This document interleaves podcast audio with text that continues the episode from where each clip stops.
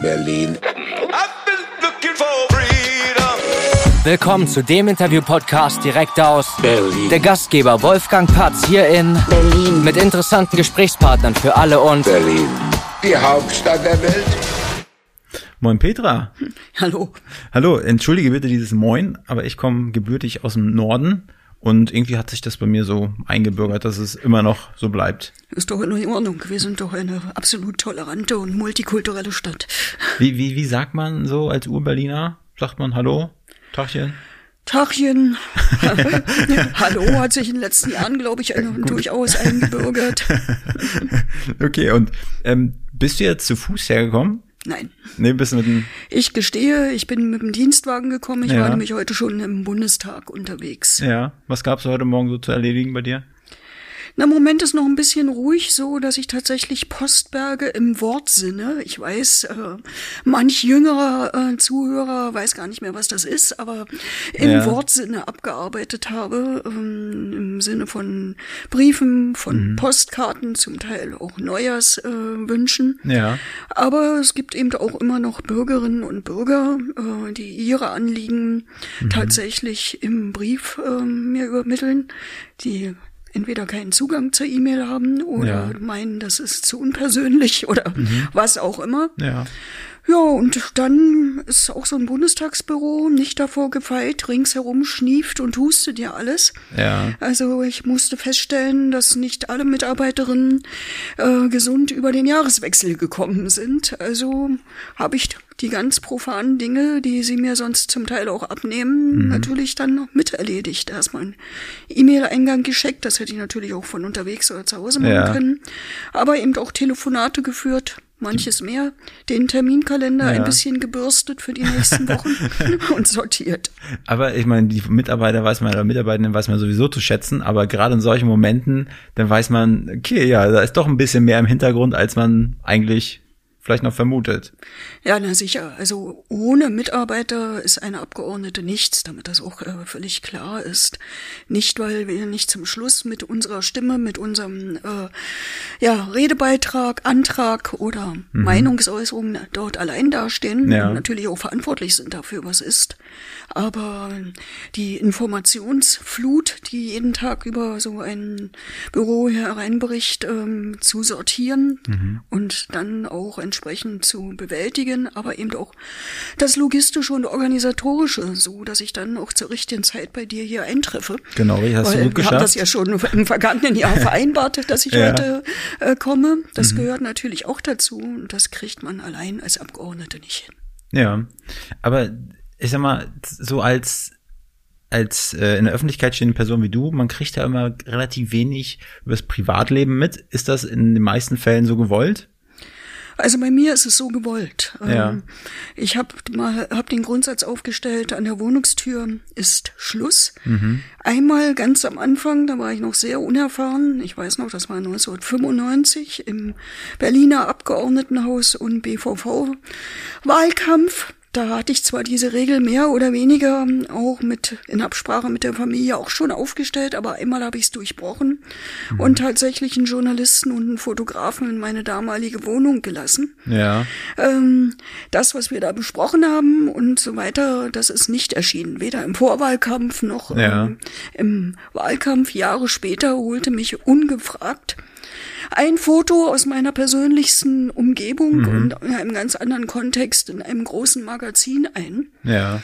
Und äh, das ist mir eine Lehre. Ja. Ja, da fragt man, das ist, hört sich wie im Film an.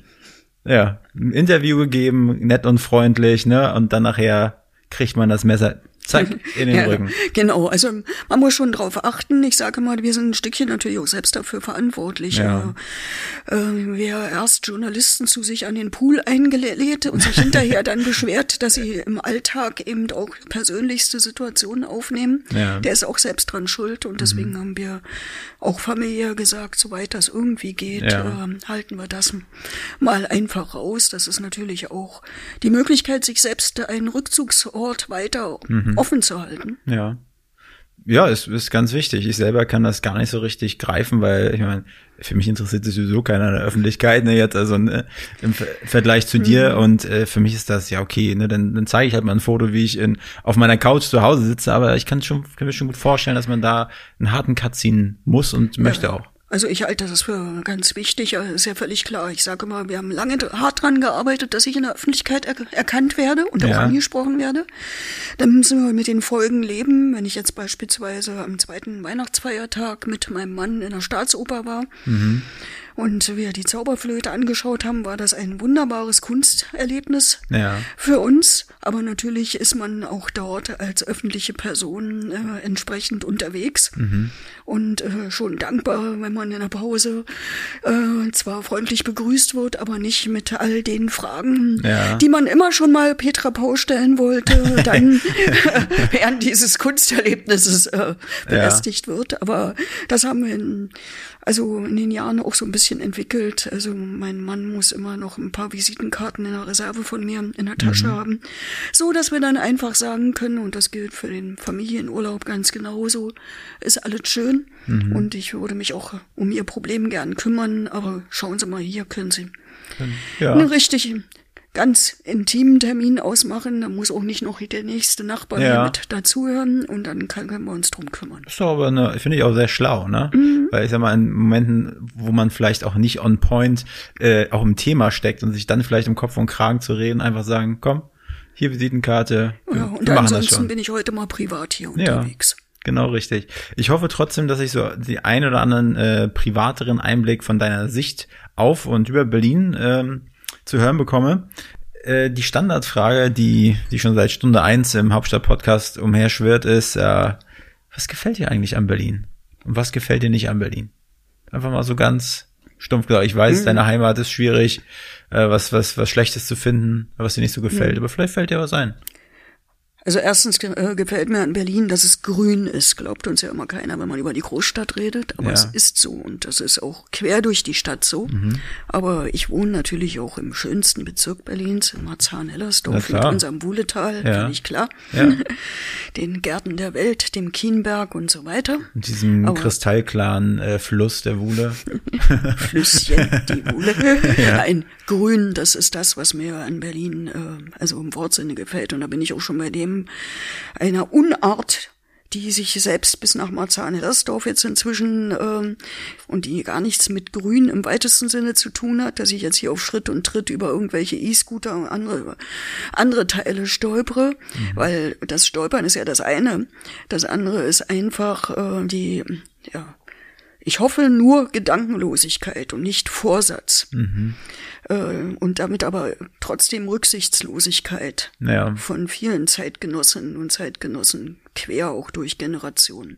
die Dinger liegen überall, ne? Die Dinger liegen überall. Ich meine, ich könnte jetzt auch über anderes reden, was mich ärgert, äh, bestimmte Müllecken und anderes, aber Ja. das ist eigentlich nur so ein Ausdruck. ja. Äh, Die treten sich aber auch nicht fest, die Dinger. Nee, Das klappt nein. nicht so. Nein, und wenn sie, wie kürzlich geschehen, im Flüsschen Wuhle landen, ist das auch noch ein Um- Umweltfrevel, um das mal deutlich zu sagen. Ja, okay. Aber du lebst nach wie vor in dem Bezirk auch. Ich lebe in dem Bezirk, ich bin gerne Berlinerin und habe ja nicht bloß meinen Arbeitsplatz in Mitte, sondern es klang ja vorhin schon an, wenn ich Weihnachten in die Staatsoper gehe, liebe Ja. ich eben auch, dass ich äh, mein Tschechow-Theater in Marzahn habe. Mhm. Tschechow. Tschechow, ja, ein russischer ähm, Schriftsteller. Ja. Und ähm, dort werden, wird auch Deutsch und Russisch aufgeführt.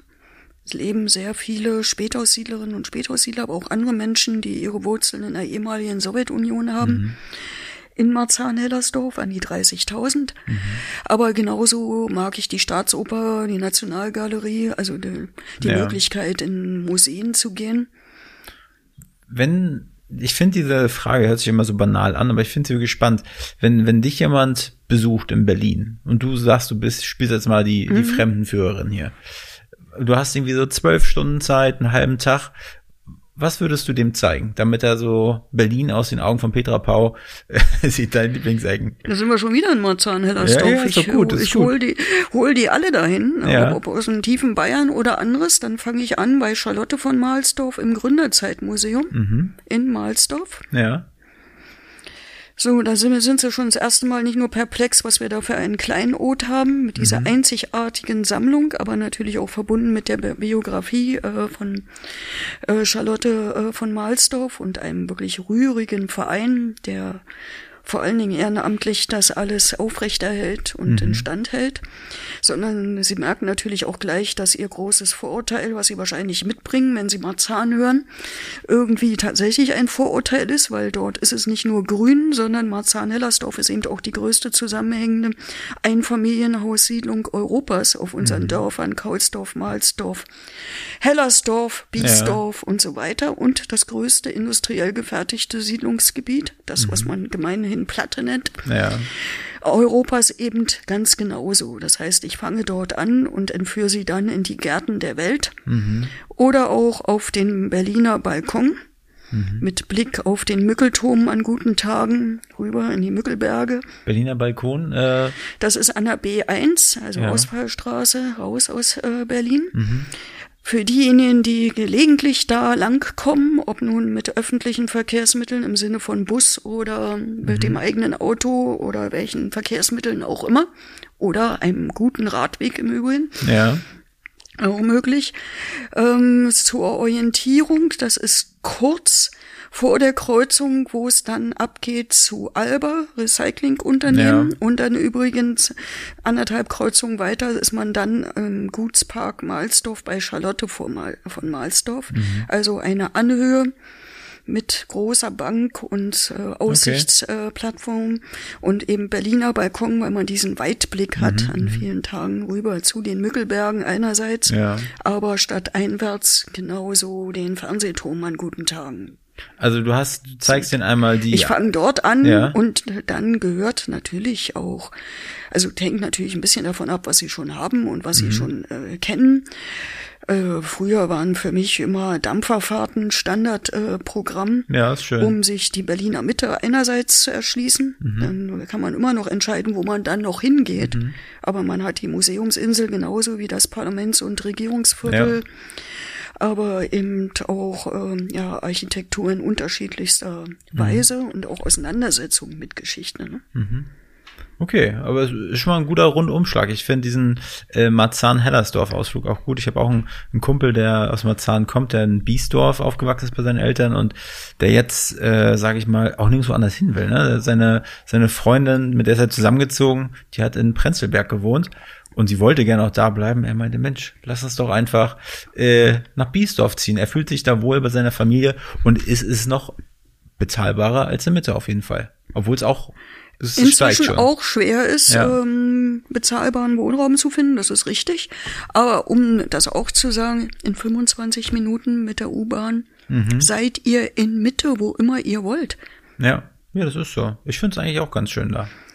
Und wenn jetzt noch in diesem Jahr, äh, und das ist ja nun beschlossene Sache, auch im Haushalt für 2023 für das Land Berlin, hat also nichts mit dem Bundeshaushalt zu tun, die Seilbahn, die Hellersdorf und äh, Marzahn verbindet auf dem schnellsten Weg. Sie müssen also nicht mit der Straßenbahn rundum fahren oder mit dem Bus in die BVG, ins BVG-Netz eingebunden wird. Und das ist ja ein großes Vorhaben. Habe ich noch nie von gehört. Ja, ist aber so.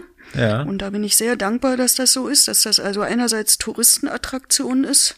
Die über den Gärten der Welt also lang schwebt. Ja, ähm, U-Bahnhof Kienberg auf der Hellersdorfer Seite, da Ja. ist der Einstieg auch außerhalb der Gärten der Welt. Also man Mhm. muss nicht in die Gärten der Welt hinein, wenn man sie nutzen will. Und dann ist man mit einer Zwischenstation oben auf dem Kienberg, hält sie nochmal die Seilba- Seilbahn und landet dann auf der anderen Seite wiederum an einem anderen Eingang der Gärten der Welt, auf der Marzahner Seite. Ja. Das ist al- also nicht nur eine wunderbare, schnelle Verkehrsverbindung, sondern ähm, natürlich auch eine touristische Total. Attraktion und verbindet, wie gesagt, die U5, die ja nun inzwischen bis äh, zum Hauptbahnhof ähm, durchfährt. Ja, das ist gut. Und auch einen Ausstieg am Bundestag hat, einen Bahnhof am Bundestag und einen am Roten Rathaus. Ja, die, überall. Unter Also- den Linden gibt's doch diesen Sternhimmel da, ne? Ja, zum Beispiel. Ja. Ähm, also diese Seilbahn verbindet also die U5 Mhm. und den Blumenberger Damm, wo sie also auch mit dem Bus ganz schnell Mhm. in die anderen, nicht nur Ortsteile, sondern Teile Berlins, in, nach, in die Nachbarbezirke, nach Lichtenberg, nach Köpenick und so weiter kommen.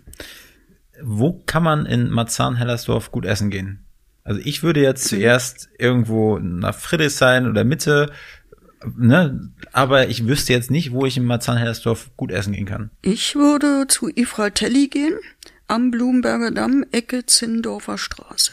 Mhm. Ist das ein Ist- Italiener? Ist ein Italiener und vor allen Dingen, es sind, ich glaube, jetzt sind es noch drei Brüder und eine Schwester, die das dort betreiben. Also Ja. ein Familienbetrieb im besten Sinne. Und ich bin richtig froh, dass nicht nur unsere solidarischen Besuche und das Abholen von Essen dafür gesorgt haben, dass die Corona überstanden Ja. haben, weil zwischendurch hatten die ganz, ganz große Sorge, als sie nicht aufmachen durften.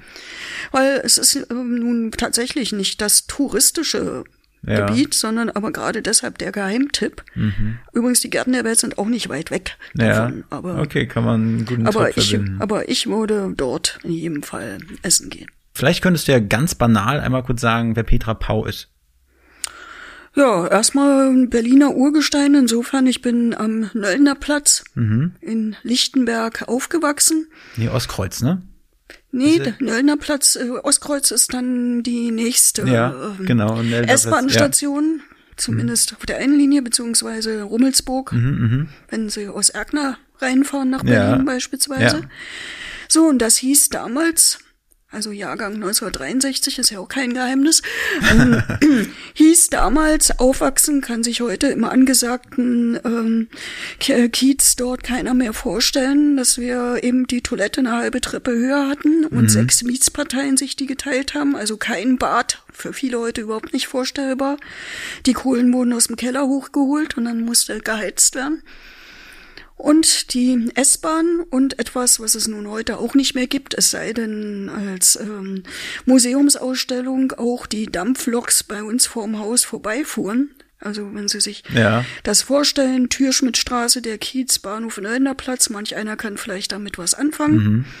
Da verla- verläuft die Bahnstrecke Ja. und eben nicht nur die S-Bahn, sondern die Fernbahn ganz genauso. Ja, dort bin ich aufgewachsen, zur Schule gegangen bin ich im heutigen Gebiet Frankfurter Allee Süd. Damals hieß das auch noch anders. Mein Schulweg vom Nöllner Platz in die Fahrstraße, wie sie damals noch hieß. Heute heißt ein Stück noch Fahrstraße. Der Rest ist die Schulze-Beusen-Straße. Ist das da bei Magdalenenstraße da in der Nähe? Richtig, Genau. Magdalenenstraße, Frankfurter Allee in dem Kiez. Ja, da bin ich zur Schule gegangen. Wenn Sie heute da unterwegs sind, ist das ja das Gebiet geprägt durch Hochhäuser und Ja. Neubauten mit elf Geschossen vor allen Dingen. Sehr futuristisch, ja. Und mittendrin steht eine denkmalgeschützte Schule. Das war meine Schule, die achte Oberschule Berlin-Lichtenberg, später Mildred-Harnack. Genau zwischen den. Blöcken dort, ne? Ist da? Richtig. Und diese Blöcke gab es 1969, als ich eingeschult wurde, noch gar nicht. Sondern meinen Schulweg prägten ein- und zweistöckige Häuser, die Begegnung mit Katzen und se- selbst noch einem Pferd. Ui. Also es war doch relativ ländlich, zumindest auf der ähm, Seite, ähm, wo die Schule stand, der Fahrstraße. Die andere Seite ist auch heute ja noch geprägt, äh, einerseits durch Neubauten, andererseits durch Mietshäuser, vier, fünf Geschosse hoch. Die waren wahrscheinlich damals ähnlich ausgestattet, also mit Außentoilette und ähm, Ja. Ofenheizung, soweit ich mich erinnere. Ja, und dann so plötzlich in der zweiten Klasse, also so 1971, plötzlich waren wir ganz, ganz viele Schüler in der Klasse, hatten Schichtunterricht, weil plötzlich nicht mehr vierzügig die Schule betrieben wurde, sondern achtzügig und meine Mitschüler sprachen ausländisch, das heißt, sie sechselten Ja, ja. oder kamen aus Thüringen oder auch aus Mecklenburg-Vorpommern, weil das Neubaugebiet, welches dort heute steht, entstand eben Anfang der 1970er Jahre und es zogen sehr, sehr viele Familien aus den, damals hieß das Bezirken der DDR in den Ostteil der Stadt, also die Hauptstadt der DDR, Berlin. Ach, das hieß damals Bezirke, also es hieß gar nicht. Es gab keine Bundesländer, Ah, die ja. sind ja erst 1991, 92 nach der deutschen Einheit begründet worden Ja. im Osten wieder. Also bin ich auch noch in einem Bezirk ge äh, geboren worden, in MacPom.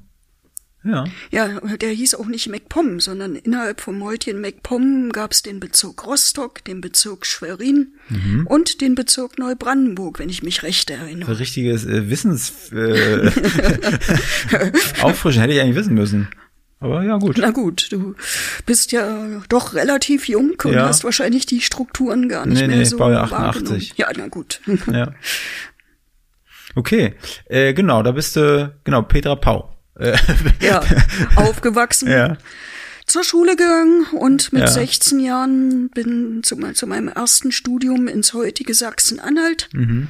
Damals war es der Bezirk Halle Ja. nach Dreusig gegangen und vier Jahre lang dort ausgebildet worden als Lehrerin und etwas, was es natürlich heute auch nicht mehr gibt, was man erklären muss.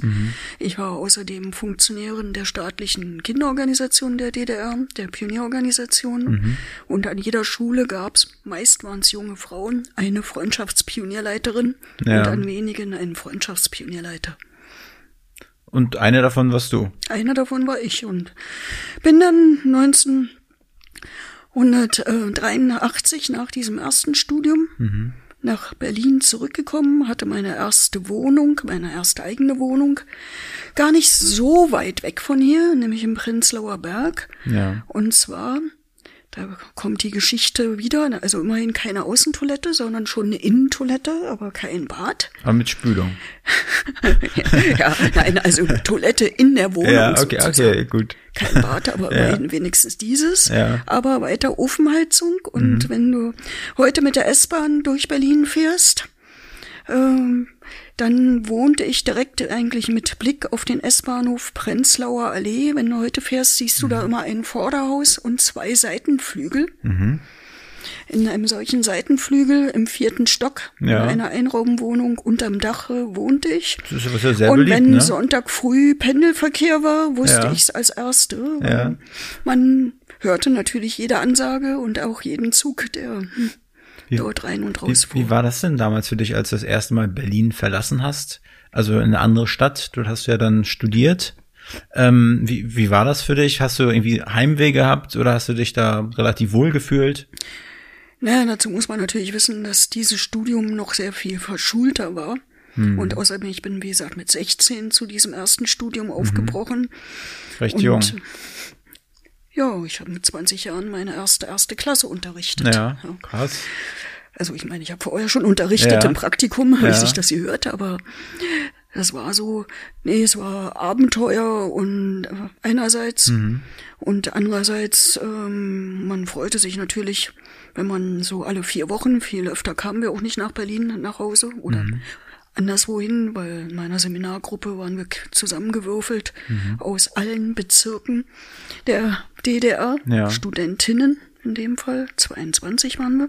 Das war dann wie so große Klassenfahrt-Feeling. also kann ich mir das jedenfalls vorstellen. Ja, Mit ne, 16 ne. hat man ja auch noch, äh, sag mal, die, sind die Gedanken noch mal vielleicht ein bisschen wilder da.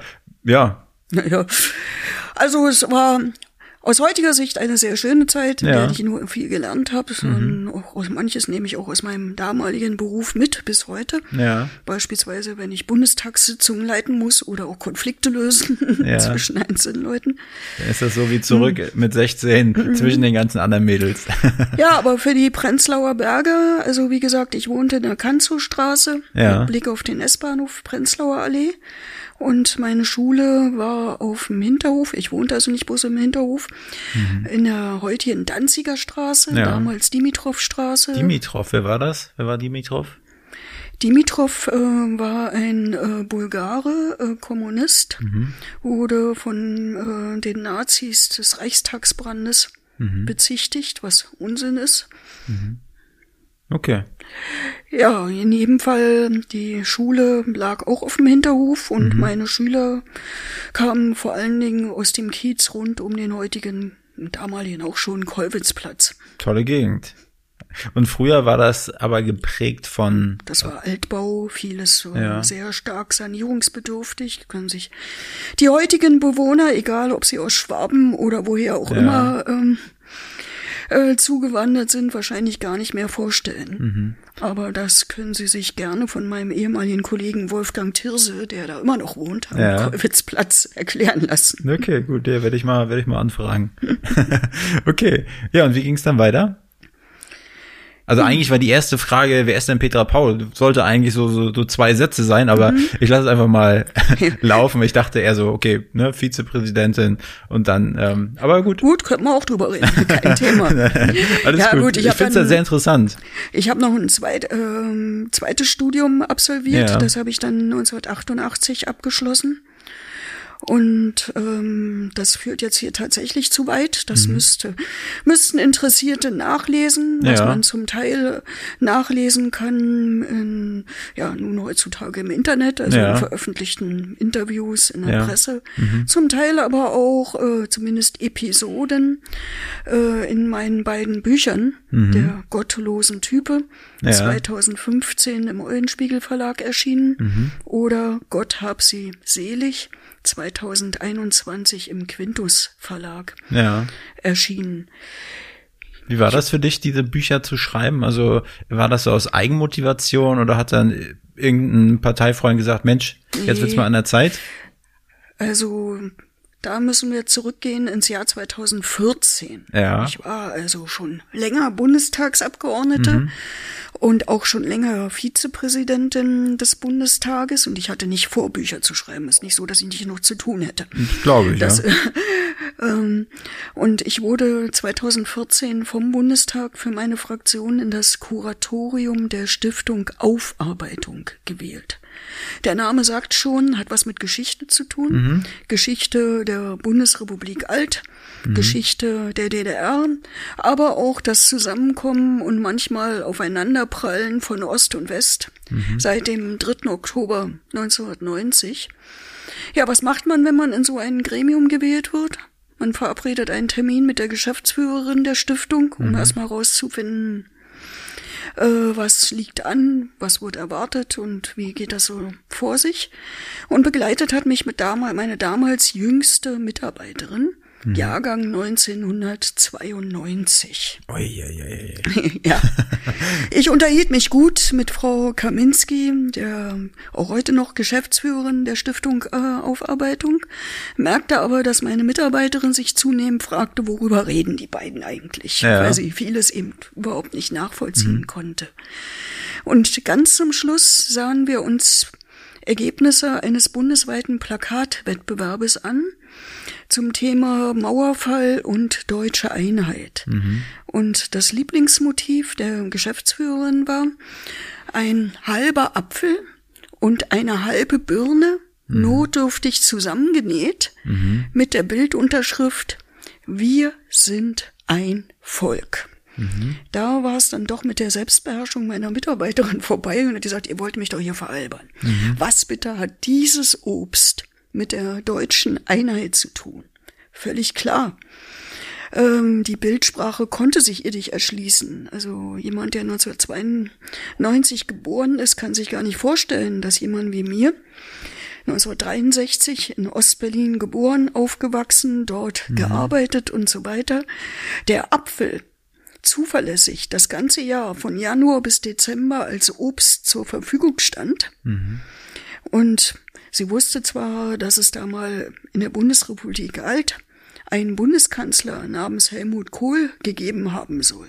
Aber dass der wegen seiner markanten Kopfform den Spitznamen Birne hatte und viele Kabarettisten, Karikata äh, Karikaturisten, mein Gott, äh, das eben auch verarbeiteten, war ihr nicht klar. Also konnte sie sich diese Bildsprache gar nicht erschließen, sondern nur eine bestimmte Generation, sage ich mal, konnte sicherlich was mit diesem Motiv anfangen. Das merke ich auch, wenn ich bis Corona über uns kam und jetzt in letzter Zeit auch öfter mal mit dem mit den Büchern unterwegs bin und diese Episode erzähle. Na gut, lange Rede, kurzer Sinn. Wir haben dann im Büro, wo ich erfahrene Mitarbeiter habe und eben auch jüngere, darüber gesprochen und festgestellt, dass es viele Episoden gibt, Geschichten, die ich durchaus auch in öffentlichen Veranstaltungen erzählt habe, um zu erklären, warum habe ich mich persönlich in dieser oder jener Lebenssituation so oder so entschieden mhm. oder wie ist dieses oder jenes Gesetz zustande gekommen, mhm. Wie wurde es diskutiert, aber ich hatte es nie aufgeschrieben. Mhm. Übrigens entgegen dem Rat eines Freundes, ja. der mir, als ich das erste Mal in den Bundestag gewählt wurde, etwas überraschend für die Öffentlichkeit und auch für mich selbst, damals sogar eine Art Tagebuch geschenkt hat und gesagt hat, schreib auf, was dir, was dir begegnet. Mhm. Ja, das habe ich dann im Herbst 2014 beendet, indem ich einfach in Erinnerung gekramt habe und manche Episoden aufgeschrieben habe. Mhm. Und äh, 2015 ist dann tatsächlich im Eulenspiegel Verlag dieses erste Buch mit 52 Episoden mhm. erschienen. Ja, und 2000 20 hatte ich plötzlich, nachdem ich wirklich Land auf, Land ab unterwegs war und mit vielen Menschen ins Gespräch gekommen bin, die wahrscheinlich nie in eine politische Veranstaltung, weder meiner Partei, der Partei Die Linke kommen würden, mhm. noch äh, in andere politische mhm. Veranstaltungen. Aber mit ihnen kam man eben gerade auch über diese Episoden und auch persönliche Einblicke ja. sehr gut ins Gespräch und ich hatte nicht aufgehört, jetzt mhm. Sachen aufzuschreiben, die mir begegnet sind und hatte dann 2020 so viele beisammen. Das ja. war die Hochzeit von Corona, man erinnert sich. Ja. Und so weiter. Und fand den Quintus Verlag, übrigens ein kleiner Verlag, aber wie die Berliner sagen, aber oho, mhm. im Prenzlauer Berg ansässig, ja. der sich das angeschaut hat und wo die Mitstreiter dort gesagt haben, sie könnten sich vorstellen, dass das auch noch andere Menschen interessiert und sie bringen das Buch raus. Mhm. Sollte eigentlich zur Buchmesse 2021 im März mhm. rauskommen. Die fand dann das zweite Mal nicht statt. Ja. Und außerdem hatte Corona inzwischen so zugeschlagen, auch mit Lieferengpässen und anderem, dass das Papier nicht reichte und die Druckerei krank war und naja, ganz vieles. Aber im Sommer 21 ist es dann mhm. Erschienen. Also ja. so kam es dazu. Also keinen Plan, Bücher zu schreiben. Aber ich habe eben die Entdeckung gemacht, dass man darüber durchaus ins Gespräch kommen kann. Mhm. Kleiner Werbeblock, wenn es erlaubt ist. Ja, total. Ich habe ab März 2020, bis es dann ausgelesen war, jeden Donnerstag eine Episode aus der gottlosen Type ja. in meinem damals eingerichteten Podcast. Mhm. Vorher wusste ich gar nicht so recht, was das ist, muss ich sagen. Ja. Vorgelesen, beziehungsweise auch auf meinem YouTube-Kanal mhm. Petra Pau News online gestellt. Man kann sich also auch heute noch seine Lesung da zusammenstellen. Ja. Und äh, hast du das dann, ich habe mir das nie angeguckt, ähm, war das einfach bei dir zu Hause oder bei dir im Büro mit Kamera hattest du das Ganze und zum Teil am Anfang sogar noch draußen äh, in Marzahn auf ja. dem öffentlichen Platz oder im Wahlkreisbüro mhm. oder im Bundestagsbüro. Mhm. Also sehr unterschiedlich. Okay. Und äh, würdest du sagen, dass die Bücher, also ich meine, du hast geschrieben, du hast deine Gedanken zu, äh, zu Papier gebracht, was ja erstmal toll ist, ne? Und auch für, für sich einfach selber ja dann Werk zu haben, was von einem selbst ist, ist ja irgendwie auch schön. Aber hatte das auch, mh, hm, keine Ahnung, einen wirtschaftlichen Erfolg, so diese Buchveröffentlichung? Also kann man sagen, dass die viel gelesen wurden? Hat dich das überrascht oder hat sich enttäuscht, in welche Richtung auch immer? Nein, also wie gesagt, ich habe sie ja nicht geschrieben, ja. weil ich sie verkaufen wollte. Das hat, äh, da hat mich ja eher überrascht, mhm. Äh, dass da doch ein erkleckliches Sümmchen zusammenkommt ja. oder kam. Übrigens auch auf meiner Webseite unter Transparenz äh, nachlesbar, ah, okay. zumindest für das erste Buch schon, mhm. weil das ist im Handel vergriffen, aber bei mir noch zu haben, mhm. ein paar Restexemplare. Ich habe ähm, das. Im Keller hast du auch nicht eingelagert. ja, und das, was da ähm, rausgekommen ist und mir überwiesen wurde, habe ich jeweils für den Feriensommer Marzahn Hellersdorf. Mhm. Ich lebe dort, mein Wahlkreis ist ja. äh, dort äh, gespendet. Übrigens etwas Einmaliges, weil wir reden ja über Berlin. Meines Wissens gibt es keinen anderen Bezirk hier in Berlin, wo seit vielen Jahren, nämlich im Prinzip seit kurz vor den 2000ern, damals erfunden vom heutigen Mitglied des Abgeordnetenhauses, Dr. Manuela Schmidt mhm. aus meiner Fraktion. Damals war sie Jugendstadträtin im Bezirksamt Marzahn-Hellersdorf so etwas geschaffen wurde. Ein Bündnis für Kinder hat sich dort zusammengefunden, wo also Einzelpersonen, aber eben auch Amtspersonen wie mhm. die Bezirksstadträtin zusammenkommen. Und am letzten Schultag vor den Sommerferien bekommt jedes Grundschulkind nicht bloß sein Zeugnis, Mhm. sondern eine Art Ferienpass mit Angeboten für jeden Ferientag im den Sommerferien. Mhm für gar kein Geld oder ganz, ganz wenig Geld, so ja. dass die Kinder auch, die vielleicht nicht die Möglichkeit haben, mit ihren Eltern zu verreisen mhm. oder in ein Ferienlager zu fahren, ja. in jedem Fall rauskommen in die Natur oder mhm. kreativ werden können, Angebote haben in ihrem Umfeld, auch vielleicht eigene neue Interessen entdecken können.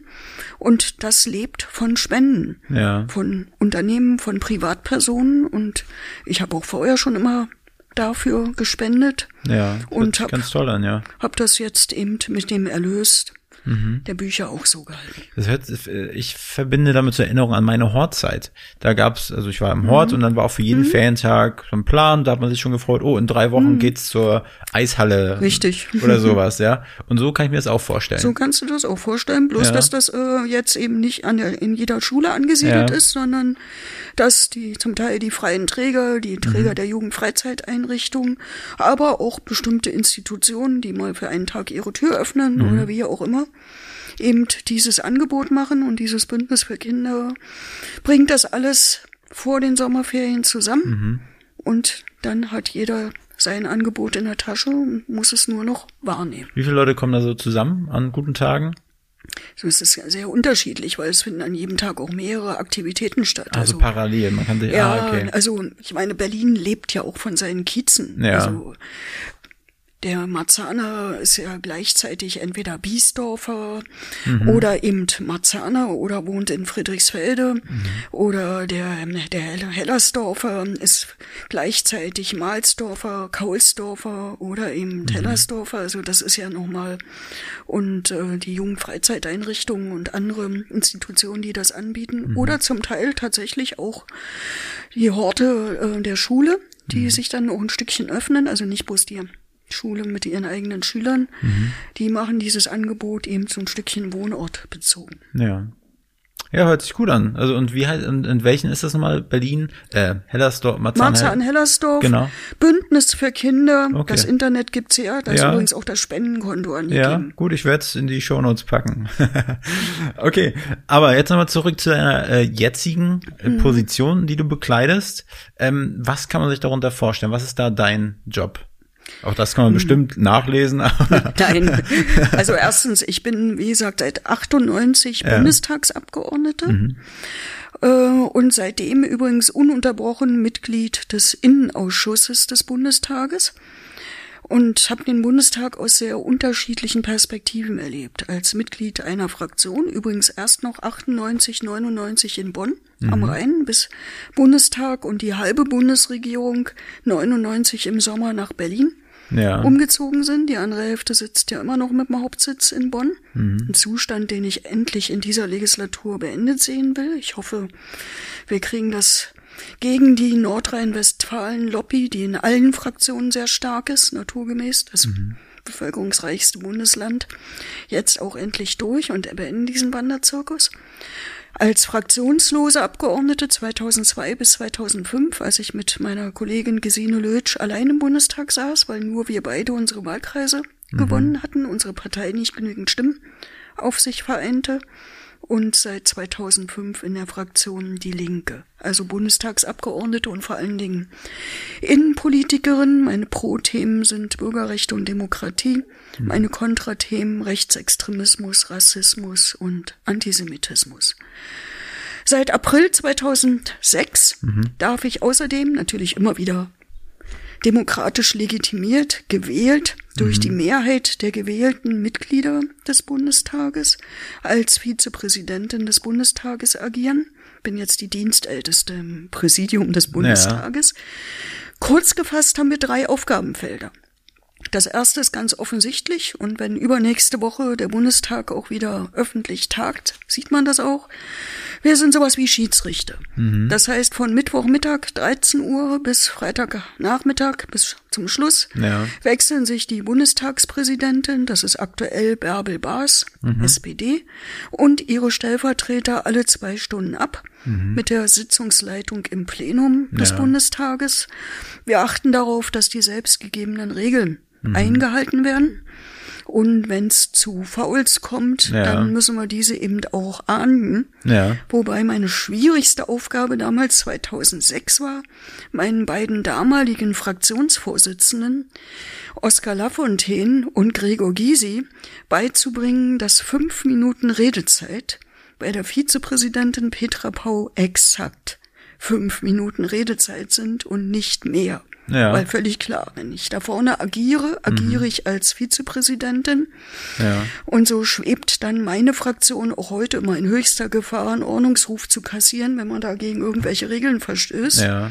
Weil nur so ist, kann man natürlich auch die Autorität, die einem einerseits durch das Amt gegeben wird, Mhm. dann aber auch im richtigen Leben ausüben, wenn man da absolut überparteilich Ja. und ohne Ansehen Ja. der Person entsprechend agiert. Also man, man sieht das ja, wenn man sich für Politik interessiert, ab und zu mal im Fernsehen dann, äh, ne, wenn dann da hitzige, äh, wenn hitzig reingerufen wird und so weiter. Was wären dann so deine, also du hast gesagt Schiedsrichter, eine Pfeife, eine Trillerpfeife hast du bestimmt nicht.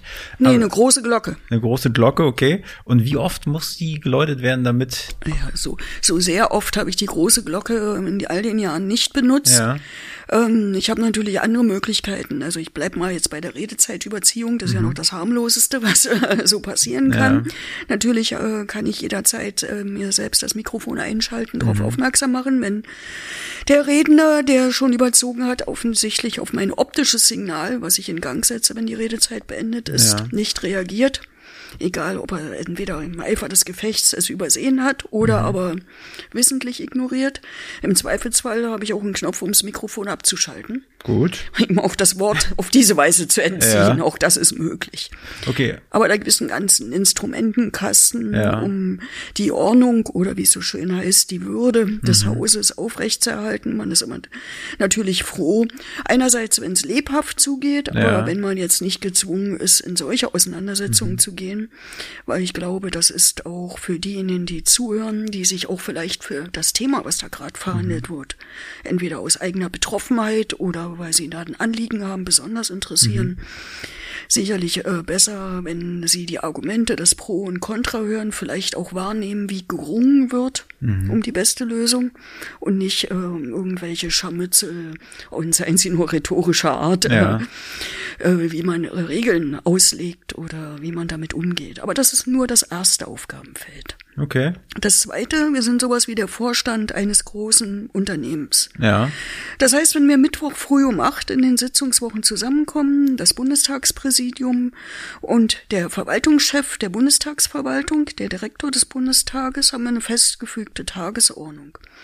Das erste sind Personalfragen.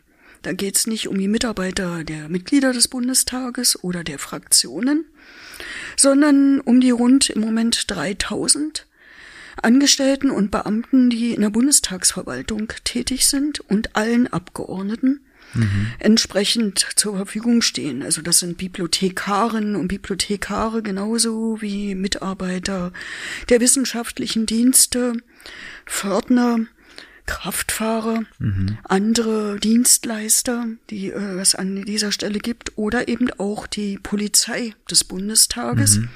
Ich glaube, bis äh, zum Jahr 2020, als wir die sehr unschönen Ereignisse rund um Querdenker-Demos und anderes hatten, einschließlich dem versuchten Sturm auf den Reichstag, angelehnt an das, was sich da in Washington Ja. am Kapitol ähm, ereignet hat, haben viele gar nicht gewusst, dass es eine eigene Bundestagspolizei gibt. Es ist aber so, die Bundestagspräsidentin ist die Polizeipräsidentin. Und äh, die Bundestagspolizei unterstützt uns. Sie kooperiert natürlich mit den Polizeien der Länder oder des Ja. Bundes. Aber die können maximal zur Amtshilfe dort herbeigerufen werden. Also erstens Personalfragen, zweitens etwas, was meistens auch nur Schlagzeilen macht, wenn wir einen Fehler machen. Ja. Aber äh, es durchaus wert ist, sich das auch anzusehen. Da geht es um die Genehmigung oder Nichtgenehmigung auch von Auslandsdienstreisen der Fachausschüsse des Mhm. Bundestages. Diesen Tagesordnungspunkt haben wir noch nicht so lange wieder auf der Tagesordnung. Eigentlich erst seit Sommer letzten Jahres. weil Ja. In der Corona-Zeit war das mehr oder weniger völlig weg. Wir prüfen also da, natürlich die Themen, zu denen man reisen will, das Programm, die Kosten. Man kann natürlich nicht munter drauf losverreisen, sondern Ja. im Budget des Bundestages, aber auch natürlich die Reiseberichte. Und da kommen jetzt wieder Sie und auch die Bürgerinnen und Bürger ins Spiel.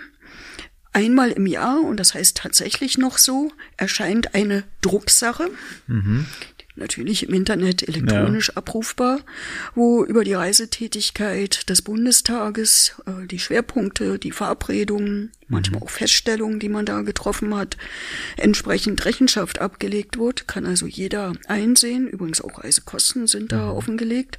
Aber auch, ähm, da komme ich gleich nochmal dazu, beispielsweise über die Reisetätigkeit der Mitglieder des Präsidiums des Bundestages oder auch welche ausländischen Gäste im Bundestag empfangen wurden, welche Themen Ja. dort entsprechend behandelt wurden. Ja, dritter und vierter Tagesordnungspunkt im Prinzip alle inneren Angelegenheiten, soweit wir sie entweder selbst als Präsidium zu verantworten haben oder aber vorbereiten, um sie dann mit den Fraktionen entsprechend äh, zu äh, finalisieren, also Investitionsentscheidungen oder anderes. Ja. Die große Baustelle am Marie-Elisabeth Lüders Haus, äh, die irgendwie nicht fertig werden will, haben sicherlich alle schon mal gesehen. Also wenn solche Dinge anstehen, das entscheiden wir natürlich nicht allein, aber Ja. das vorzubereiten, gemeinsam mit der Bundestagsverwaltung, ist unsere Aufgabe. Drittes und letztes Aufgabenfeld. Wir sind, wenn Sie so wollen, im diplomatischen Dienst. Das heißt, wenn ich auch im vergangenen Jahr, Anfang Mai, in die Republik Österreich gereist bin und an den Befreiungsfeierlichkeiten im KZ Mauthausen, ehemaligen KZ Mauthausen teilgenommen habe, war ich da nicht nur als Petra Pau, die Linke oder Innenpolitikerin, sondern, wenn Sie wollen, für in Stellvertretung für alle Bürgerinnen und Bürger der Bundesrepublik dort. Ich vertrete dann die Bundesrepublik Deutschland. Und wenn ich dort spreche, ist das natürlich auch so, dass ich da nicht mit meiner Ja. Privatmeinung unterwegs bin, sondern das entsprechend tue. Und so gilt das im Prinzip für alle äh, Auslandsreisen, die man unternimmt im Auftrag des Deutschen Bundestages, aber natürlich auch, wenn wir ausländische Gäste im Bundestag empfangen. Also ist es nicht nur einfach ein Nebenjob, der einen aufgedrückt wird, sondern da hängt ganz schön viel hinter, was man ja so ne, gar nicht so mitbekommt. Da scheint äh, richtig viel dran zu hängen. An solchen Tagen, wo dann die äh, Kameras auf dich gerichtet sind und so weiter, ich hab mir, stell mir das so vor, äh, gibt's da auch so so Masken im Hintergrund, so so, wo man so ein bisschen abgeschminkt wird, vielleicht noch einmal Outfit-Check gemacht wird, gibt's sowas? Also jetzt mal ganz stupide gefragt. Nee, also im Bundestag nicht, aber es ist jeder für sich selbst Ja. verantwortlich. Völlig klar. Ähm, außerdem, ähm, also ich habe ähm, früher sehr oft erlebt, wenn ich medial unterwegs war, ob nun als Abgeordnete, als Vizepräsidentin Mhm. oder was auch immer, wenn man also ins Fernsehstudio oder was auch immer eingeladen Ja. wurde, dass es da auch noch eine extra Maske gab. Mhm. An vielen Stellen ist das offensichtlich durch Corona inzwischen vollständig verloren gegangen oder auch durch die Art und Weise, wie heute Sendungen oft Ja. auch produziert werden. Da hat die Maske eine andere Bedeutung dann nachher, eine FFP2-Maske, ne? genau, das äh, ist eigentlich nicht mehr so. Nee.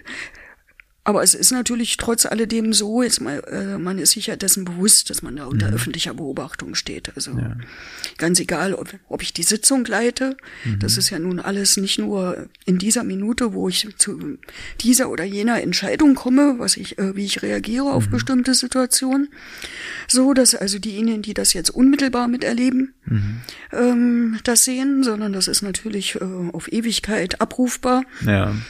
Auch, äh, um das auch gleich zu sagen, auch der Bundestag hat inzwischen einen YouTube-Kanal, aber in der Mediathek des Ja, Bundestages. das habe ich mir heute nochmal angeschaut, ja. In der Mediathek des Bundestages sind natürlich auch früher aufgezeichnete Reden, Veranstaltungen abrufbar. ja. äh, auch aus früheren Legislaturperioden, als der Bundestag noch nicht bei Social Media und eben auch mhm. bei YouTube an, angekommen war.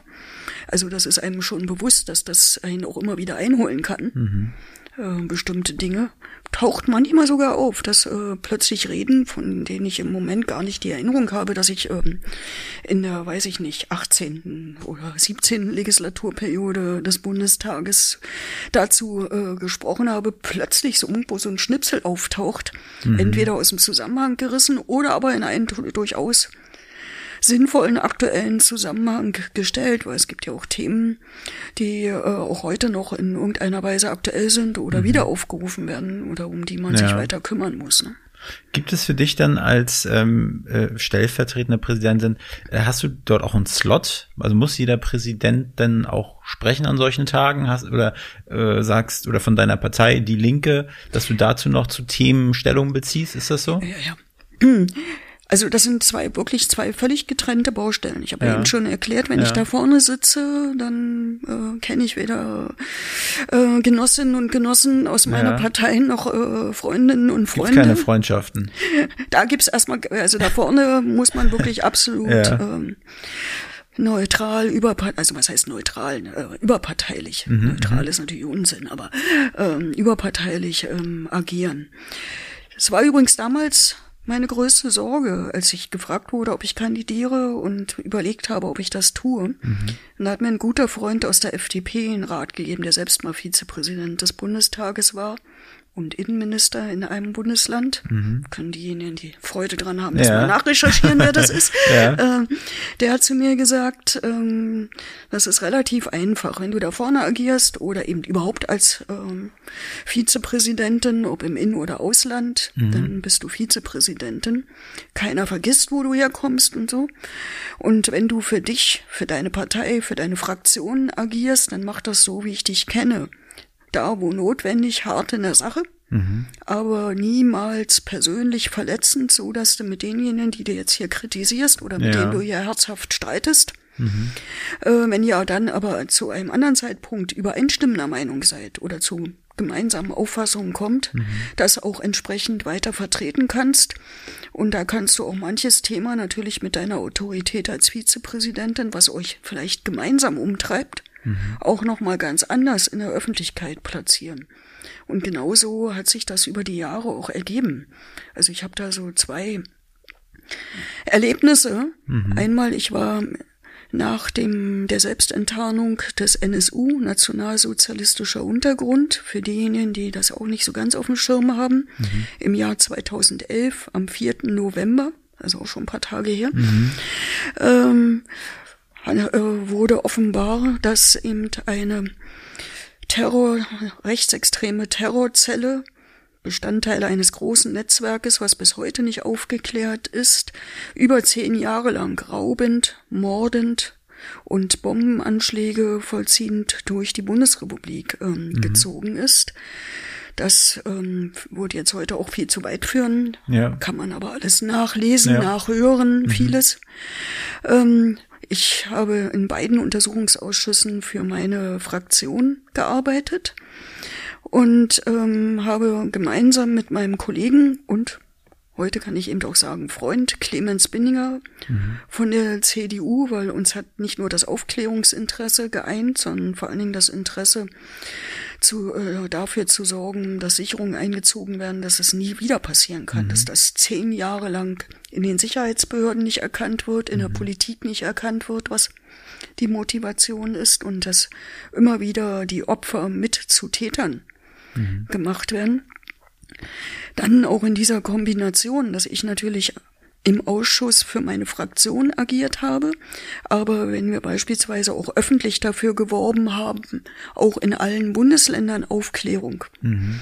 ähm, noch voranzubringen und so auch als Vizepräsidentin nochmal übergreifend agieren mhm. konnte, das hat sich in der Zeit äh, sehr, sehr gut ausgewirkt. Obwohl der damalige Bundestagspräsident, als ich ihm eröffnete, dass meine Fraktion Anfang 2012 mich als Obfrau in diesen Ausschuss äh, senden wollte, äh, sehr skeptisch war und jetzt mhm. gesagt hat, naja, dann lass uns das versuchen, ob sich das nicht beißt mit ja. all deinen anderen Verpflichtungen.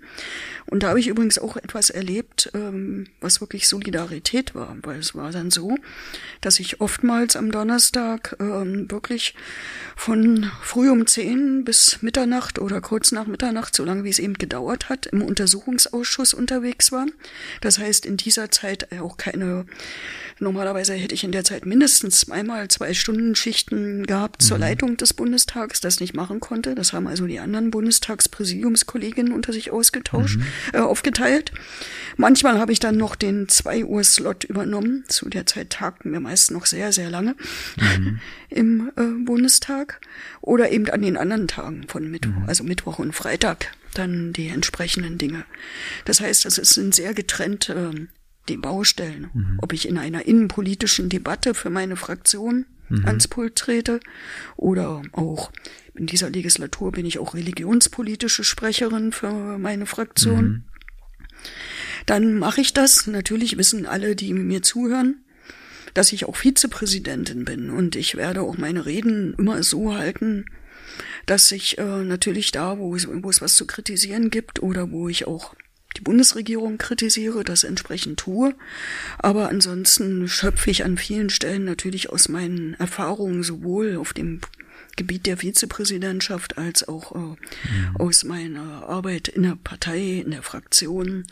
Und das zweite Thema, das will ich jetzt gar nicht so weit auswalzen, ähm, ist zum Beispiel beim Thema Antisemitismus. Ja, ich habe für meine Fraktion zu diesen Themen immer gearbeitet, aber habe in den Präsidien, denen ich angehören durfte, sehr oft genau auch äh, für das Präsidium und mhm. damit stellvertretend für den gesamten Deutschen Bundestag mhm. eben auch Kontakte zu Organisationen, zu Persönlichkeiten aufrechterhalten oder bisher größter Höhepunkt für mich 2016 eine große internationale Konferenz von Parlamentariern hier in Berlin, organisiert durch den Deutschen Bundestag und ich durfte eben die Verantwortung für das mhm. Präsidium dort äh, tragen und Teile der Bundesregierung äh, zum Thema Bekämpfung des Antisemitismus und zur Förderung von jüdischem Leben.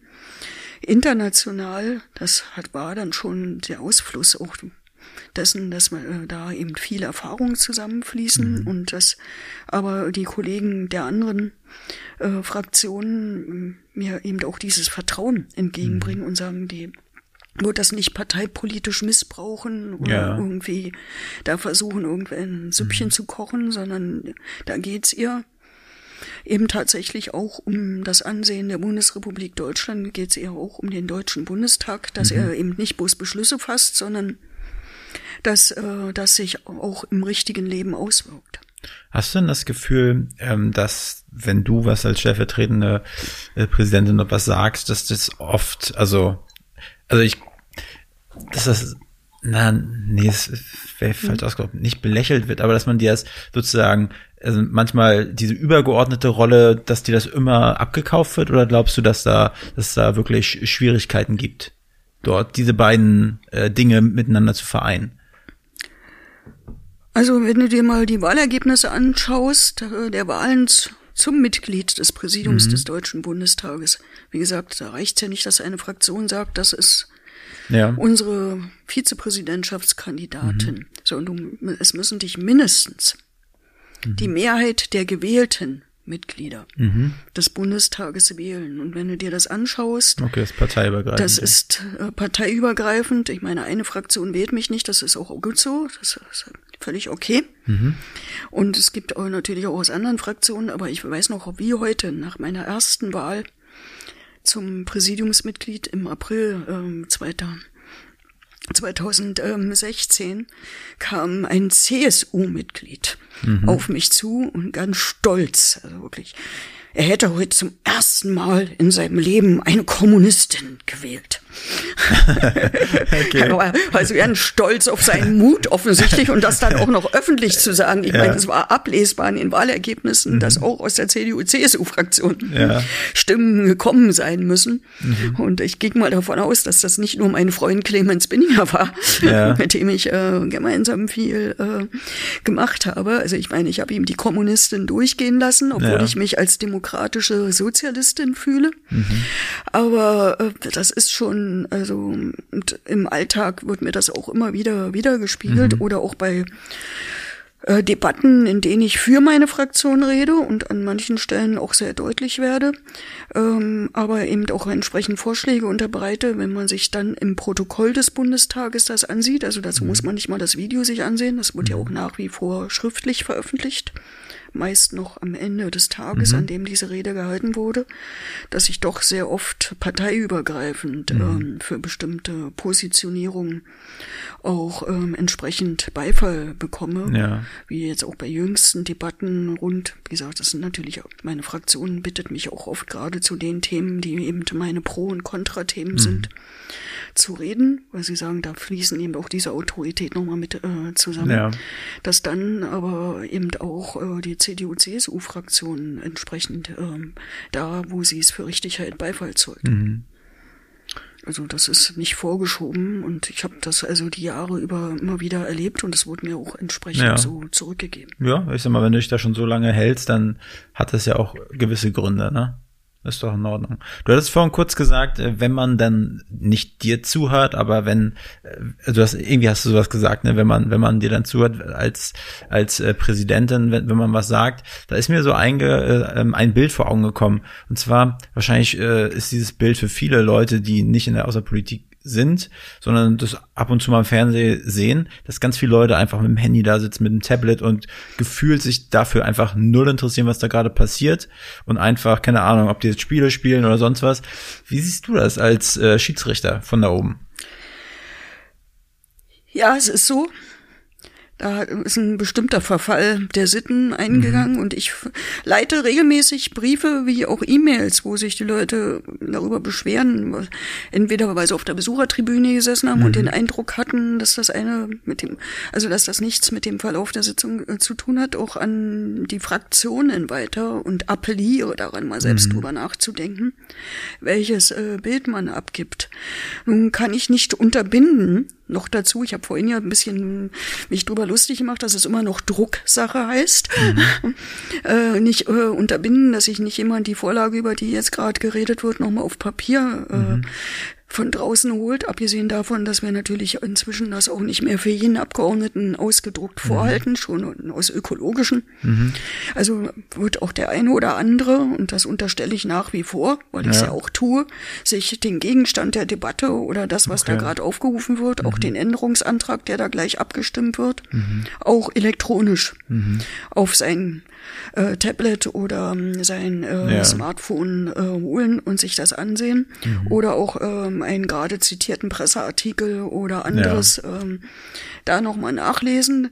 Erlebt man übrigens neuerdings auch zunehmend. Das haben wir früher nie gehabt, dass da plötzlich jemand sich zu einer Zwischenfrage meldet und dann ja. sein Smartphone ähm, zur Hilfe nimmt. Also mhm. unter dem Motto, Herr Kollege, Sie haben gerade behauptet, Sie hätten dann und dann dies und das, aber hier steht und berichtet. Mhm.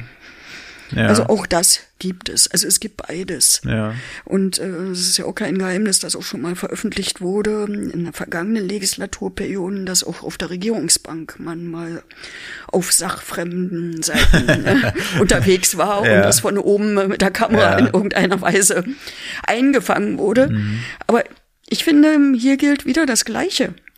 Und das sage ich auch den Kolleginnen und Kollegen immer wieder, was ich vorhin zum Thema Privatleben mhm. gesagt habe beziehungsweise Auftreten. Mhm. Das ist doch jeder für sich selbst verantwortlich. Ja. Äh, und muss sich auch klar machen, mhm. wie äh, das dort ankommt. Ich beispielsweise, ja, ich habe mein äh, Smartphone, wenn ich in den Reihen meiner Fraktion sitze, dabei, um mhm. genau das zu machen, beispielsweise, mhm.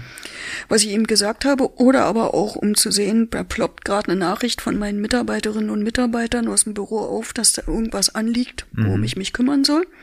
Weil die kommen nicht in den Plenarsaal. Ja. ähm, können also anders ähm, den Kontakt, mhm. wenn ich länger im Plenum unterwegs bin, erstmal gar nicht halten.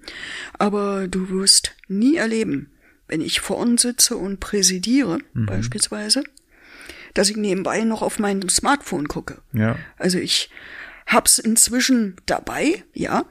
Mhm.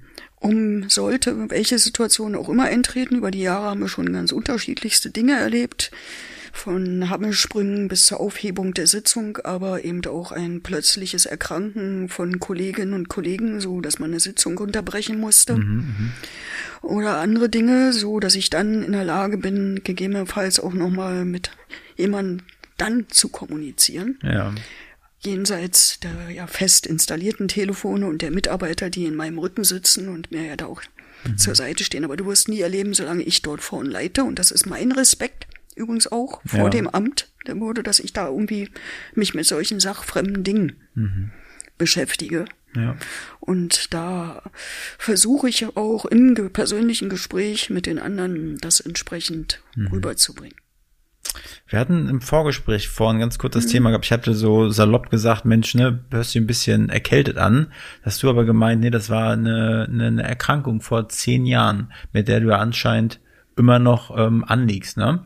Ja, also die Erkrankung als solche geht nicht weg. Also ja. die ist nicht in dem Sinne heilbar, das ist richtig. Also 2010 übrigens eine Situation, weil du vorhin von Kameras geredet mhm. hast. Vorlaufender Kamera, Direktübertragung auf Phoenix. Mhm.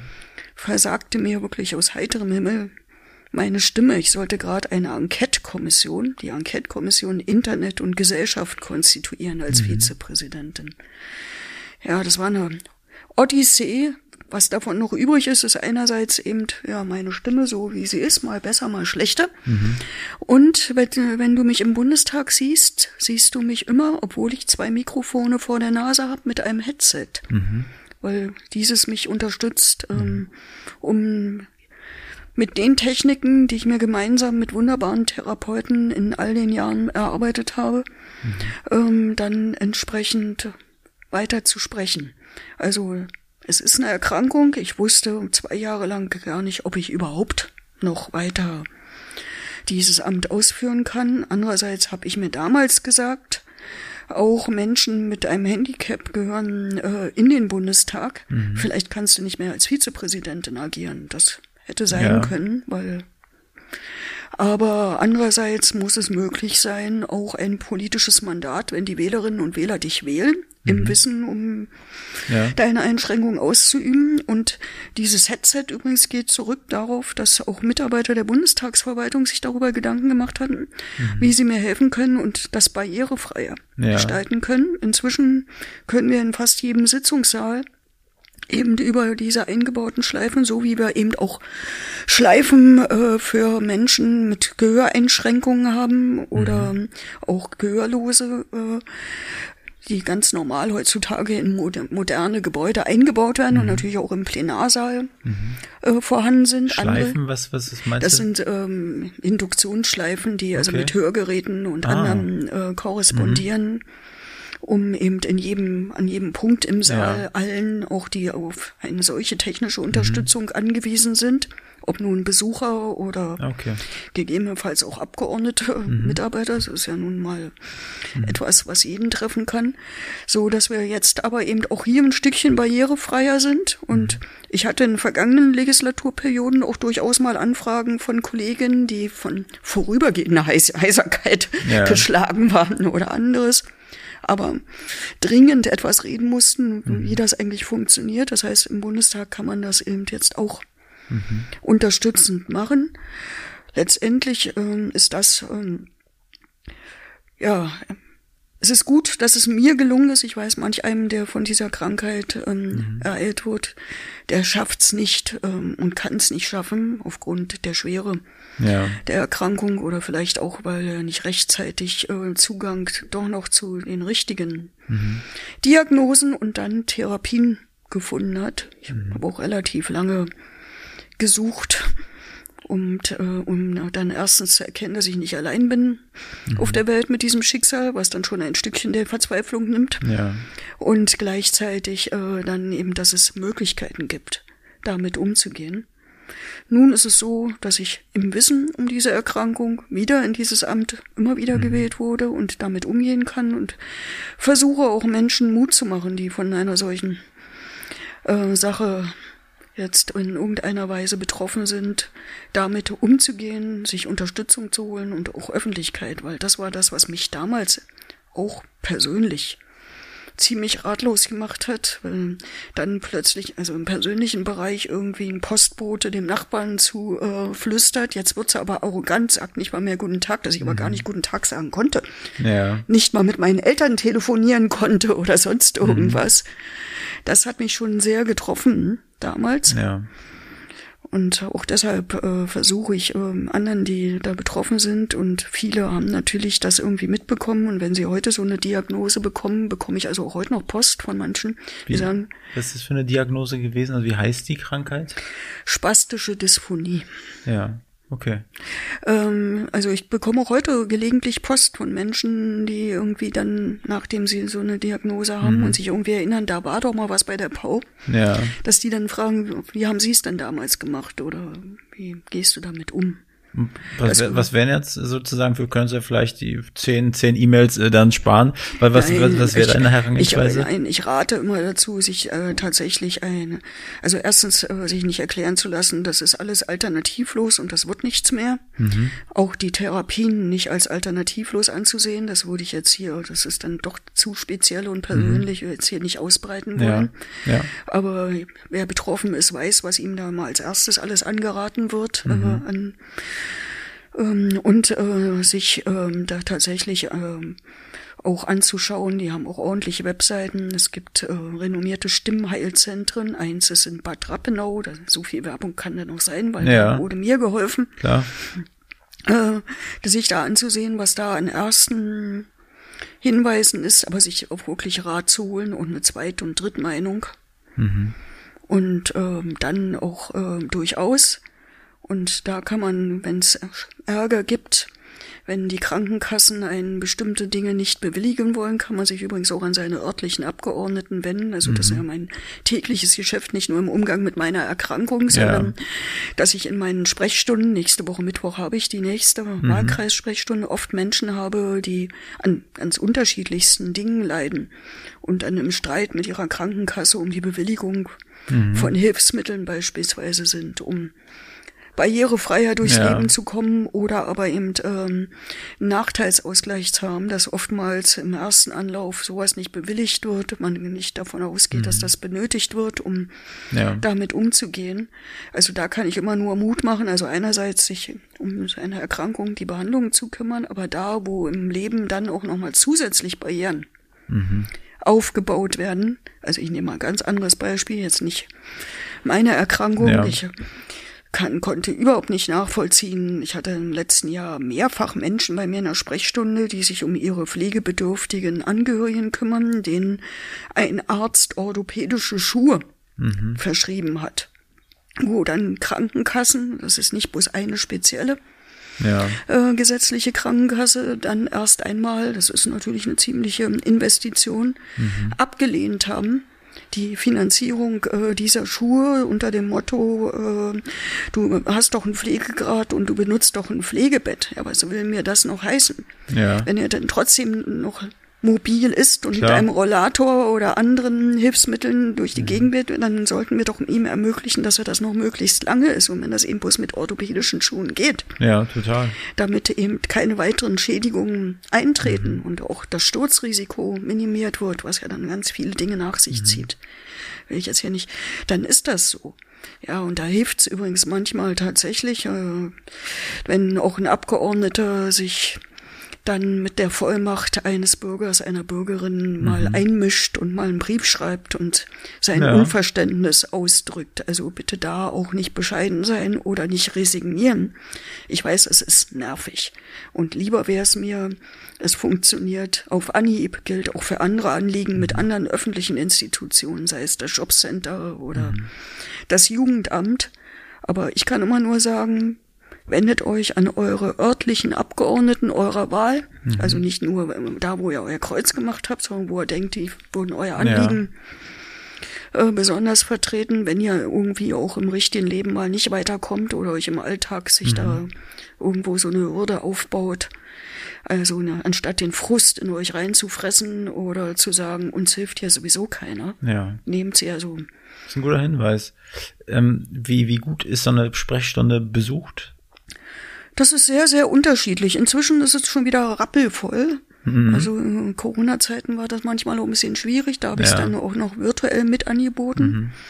Aber so eine persönliche Begegnung ist mir auch immer äh, ganz wichtig. Also ich kann immer nur sagen, äh, damit ich mir genügend Zeit nehmen kann, ist es gut, ihr schickt vorher eine E-Mail oder ruft an und macht doch einen Zeitslot mhm. aus, der garantiert ist sozusagen, ja. Damit es dann nicht hinten an. Ich mache es immer so, dass ich am Vormittag in meinem Wahlkreisbüro in der Henny-Portenstraße, das ist in Hellersdorf, mhm. in der hellen Mitte, die Sprechstunde anbiete. Da habe ich dann auch gleich alles, was ich vor Ort brauche, vom Kopierer bis ja. sonst was, alles da. Ähm, man kann also dort Termine ausmachen und am Nachmittag biete ich jeweils in einem anderen Kiez im Stadtbezirk. Also nächste Woche bin ich im Stadtteilzentrum Mosaik am Altlandsberger Platz. Mhm. Das ist in Marzahn am Landsberger Tor, um ganz konkret ja. zu sein, die Sprechstunde an. Natürlich kriege ich da im Stadtteilzentrum notfalls auch technische Unterstützung, wenn ja. ich mir noch eine Kopie ziehen muss oder sonst irgendwas. So, dass aber auch die Leute ähm, von der einen Seite der Wuhle oder der anderen Seite der Wuhle mhm die, dieses Flüsschen äh, liegt zwischen den Ortsteilen Marzahn, äh, Hellersdorf, ja. ähm, nicht dort rüber wechseln müssen, wenn sie es nicht wollen, aber vor allen Dingen damit auch die Besucher des Stadtteilzentrums, mhm. die vielleicht gar kein ganz spezifisches Anliegen haben, sich vielleicht auch gar nicht anmelden, mhm. aber an dem Tag da, weiß ich nicht, gemeinsam spielen oder Musik machen oder was auch immer sie dort tun, äh, wenn sie mich als Abgeordnete dort wahrnehmen, vielleicht sich ein Herz fassen und viele tun das, Deswegen kann ich das immer zahlenmäßig gar nicht so fassen mhm. und sagen, na, wenn Frau Pau schon mal da ist, ja. dann äh, trage ich ihr auch das, was ich ihr schon immer mal sagen wollte, was vielleicht auch jetzt gar kein Problem für mich persönlich ja. ist, aber worauf ich aufmerksam machen will, mhm. gleich noch mit vor mhm. oder frag mal, wie ich für meine Nachbarin einen Termin vereinbaren kann, mhm. von der ich weiß, dass die gerne mal äh, mit der Abgeordneten reden möchte, aber diese Hürde, sich anzumelden, bisher noch nicht genommen hat. Mhm. Also das ist ähm, sehr, sehr unterschiedlich. Da kommt doch jedes Thema, was man sich denken kann. Wie gesagt, der Ärger mit dem Amt X oder Y oder ja. das nicht verstanden werden oder der unverständliche Rentenbescheid genauso auf die Tagesordnung wie die nicht gepflegten Hecken, über die man nicht drüber gucken kann, mhm, mhm. Straßenhecke. Oder aber, warum gibt's hier noch keinen Fußgängerüberweg, obwohl das doch so gefährlich ist? Mhm. Genauso zur Sprache wie Dinge, für die man eigentlich nicht die politische Kompetenz braucht. Also es ist jetzt schon viele Jahre her. Mhm habe ich übrigens in der gottlosen Type in dem ersten Buch auch aufgeschrieben. Ähm, da kam ein junger Mann zu mir in die Sprechstunde und berichtete mir über seinen ersten Liebeskummer. Wie gesagt, ich kenne keine Kompetenz ja. in, in der Bundesrepublik oder in der EU oder sonst irgendwo, die man da zu Rate ziehen kann. Ich habe ihn dann noch gefragt, wie er dann auf mich gekommen ist. Er meinte, er hätte mich am Abend vorher im Fernsehen gesehen und hat gedacht, ich könne zuhören. Sehr gut. Fand ich, fand ich einfach beeindruckend. also jedes Thema dieser Welt und da kann, hilft auch kein Verweis, dass das eine in der Zuständigkeit des Bezirksamtes mhm. liegt, das andere vielleicht in der EU, ja. sondern da ist man manchmal Türöffner oder Wegweiser mhm. und manchmal ja, kommt dann auch ganz viel Arbeit, Nacharbeit für meine Mitarbeiterinnen und Mitarbeiter noch auf sie zu, zu recherchieren, weil ich eben mich ja auch nicht in jedem Gebiet Klar auskenne. Und dann wird nachgeschaut, inwieweit die eigene Fraktion dazu Positionen hat, beziehungsweise ob wir dazu parlamentarische Initiativen mhm. haben oder was vielleicht auch im Gesetz steht, was mhm. ich aber in dieser Minute erstmal mir nicht erschließen konnte, welchen Rat man also diesen ja. Menschen geben kann. Bitte eine letzte Frage stelle ich dir noch, und zwar, wen du gerne als nächsten Gast hier im Podcast hören wollen würdest. Jo. Ich würde ja gerne hören, auch ein eingeborener Berliner, der mhm. aber in der ganzen Welt inzwischen zu Hause ist, mhm. nämlich David Hamlin. Okay. Kennst du den persönlich? Ich kenne ihn persönlich. Ich kenne auch seinen Vater, André Hermlin. Ich weiß nicht, ob du ihn auch kennst. Hermelin, der Hermelin, das ist ein Tier, auf jeden. Fall. Nein.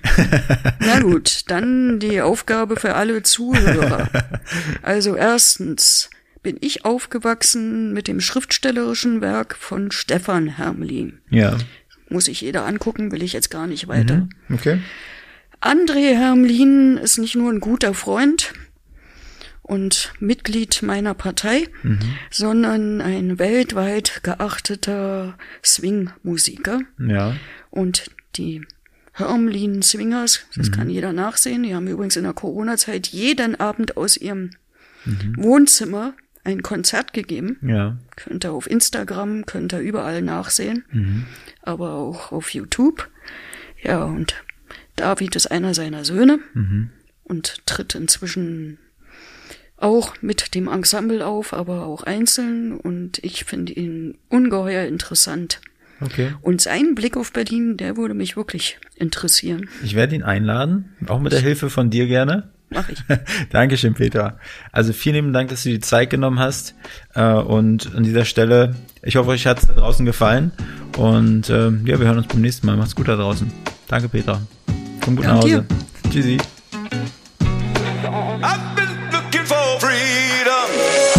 Diese Folge wurde produziert von Next Gen Media, deiner Full-Service-Marketing-Agentur aus Die Hauptstadt der Welt.